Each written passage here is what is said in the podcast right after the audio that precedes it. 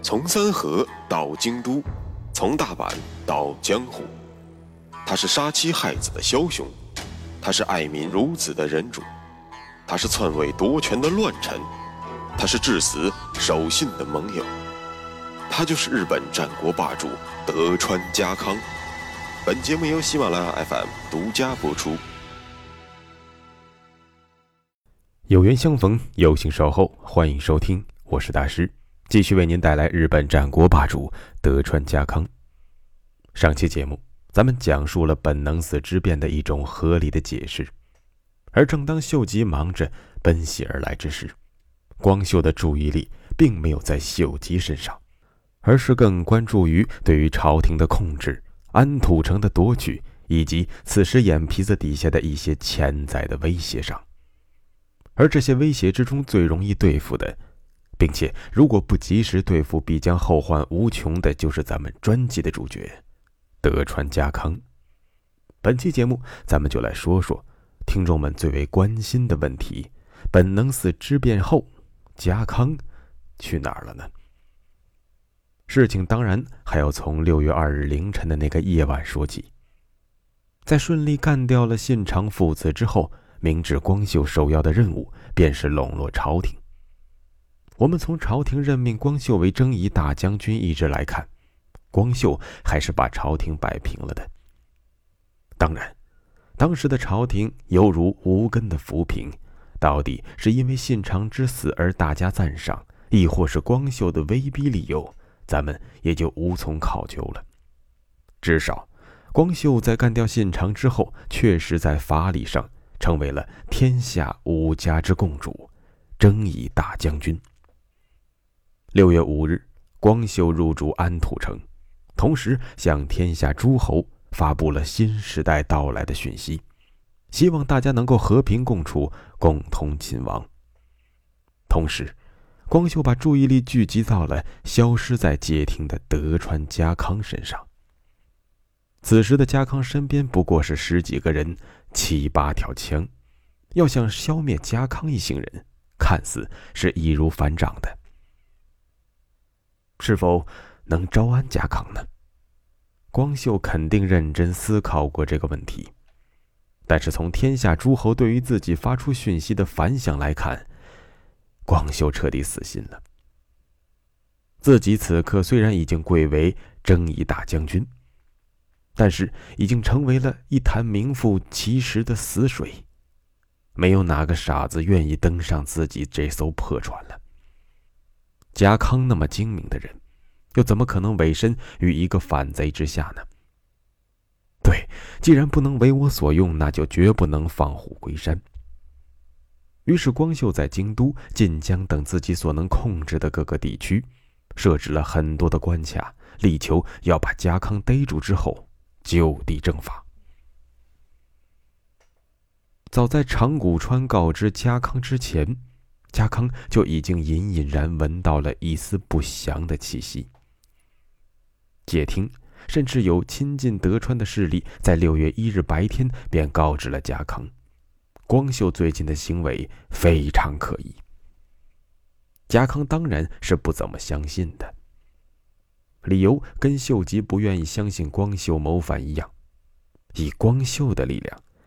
即便杀掉了信长，又怎么可能在织田各路军团长的围攻下生还呢？除非光秀脑子被门夹了，否则又怎么会蠢到发起这样毫无意义的反叛呢？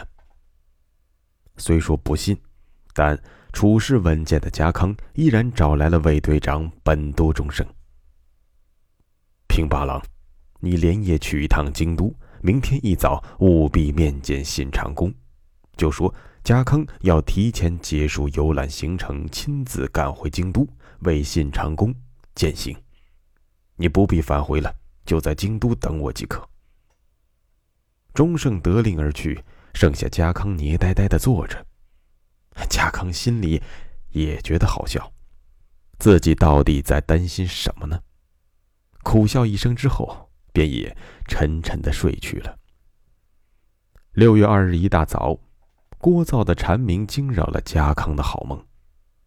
家康最近每天都在开 party，头昏昏沉沉的，正在呆坐着，突然外面传来了一阵喧嚣。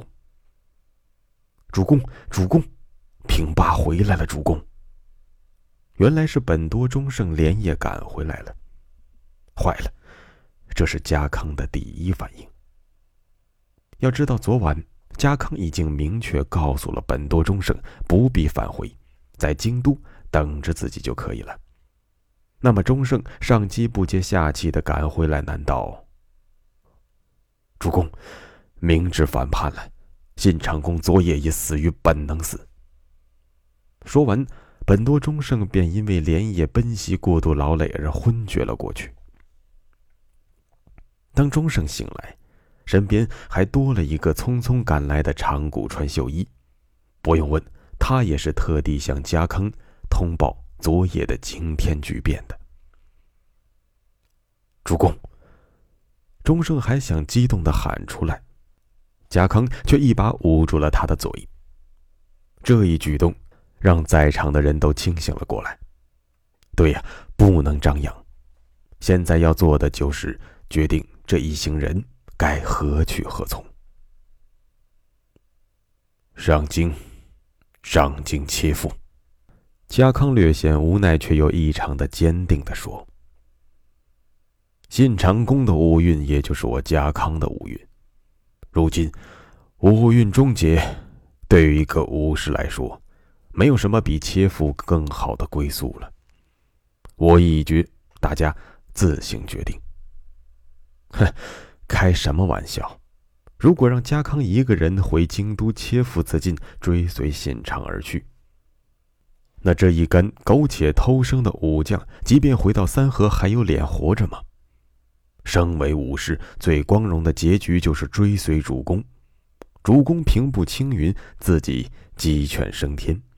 可如今主公切腹自尽了，那自己除了切腹，还有第二条路可走吗？在场的人虽然是非常的郁闷和悲愤，但是身为三河武士，家康的话就是至高无上的指令，除了执行之外，他们想不到别的结局。多谢茶屋替我们找来了白衣。既然大家都不愿独活，那就给我们把这一袭白衫穿上吧。咱们走。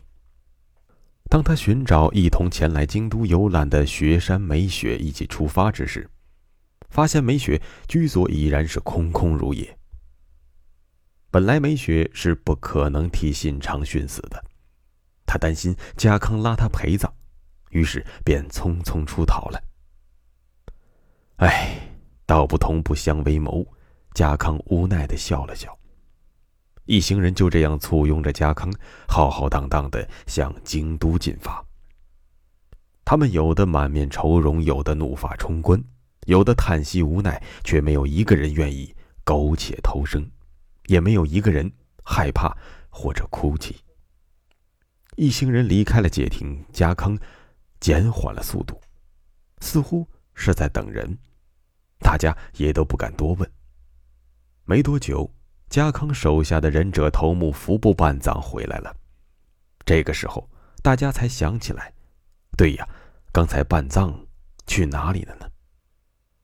或许由于半藏总是神出鬼没，所以之前没有人注意到这个问题。只见服部半藏与家康耳语几句，家康眼神中顿时充满了光泽。大家速速脱掉白衣，换上之前的衣物。中次把右府大人退还来的一千两黄金拉过来。耿直的酒井中次彻底懵了：这前不着村后不着店的，你要钱上哪儿消费呢？再说了，马上就要狗带了，买了辣条，黄泉路上吃吗？家康没有理会中次，淡定的对在场的人讲出了让大家重燃生机的一番话。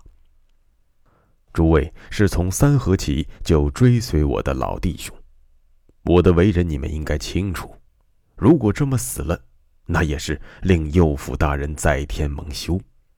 只要我家康活一天，怎么可能让光秀这种无耻之徒天居高位呢？刚才那番话，穿的那身衣服是做给光秀的眼线看的。刚刚办葬，已经打听清楚了。尾随咱们而来的光秀的眼线看到咱们身穿白衣离开解厅，以为咱们是要去京都切腹的，已经撤走了。而与咱们刚刚分别的梅雪呢，哎，似乎成为了他们的新的追杀对象。大难当头，各自飞吧。虽然这本非我初衷，但梅雪确实是替咱们当了靶子。可恶的光秀，混账！真男儿随我穿越伊贺、甲贺，返回三河，领兵上洛。一言地狱，一言天堂。刚刚还是垂头丧气的神元康正、本多忠胜、酒井忠次等人，再次恢复了往日的威风。大家心中充满了期待和紧张。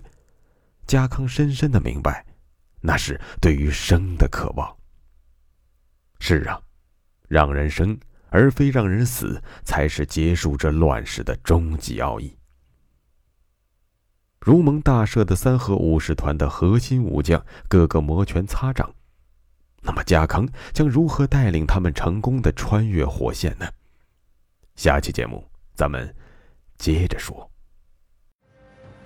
穿过日本战国风云，看群雄如何逐鹿天下。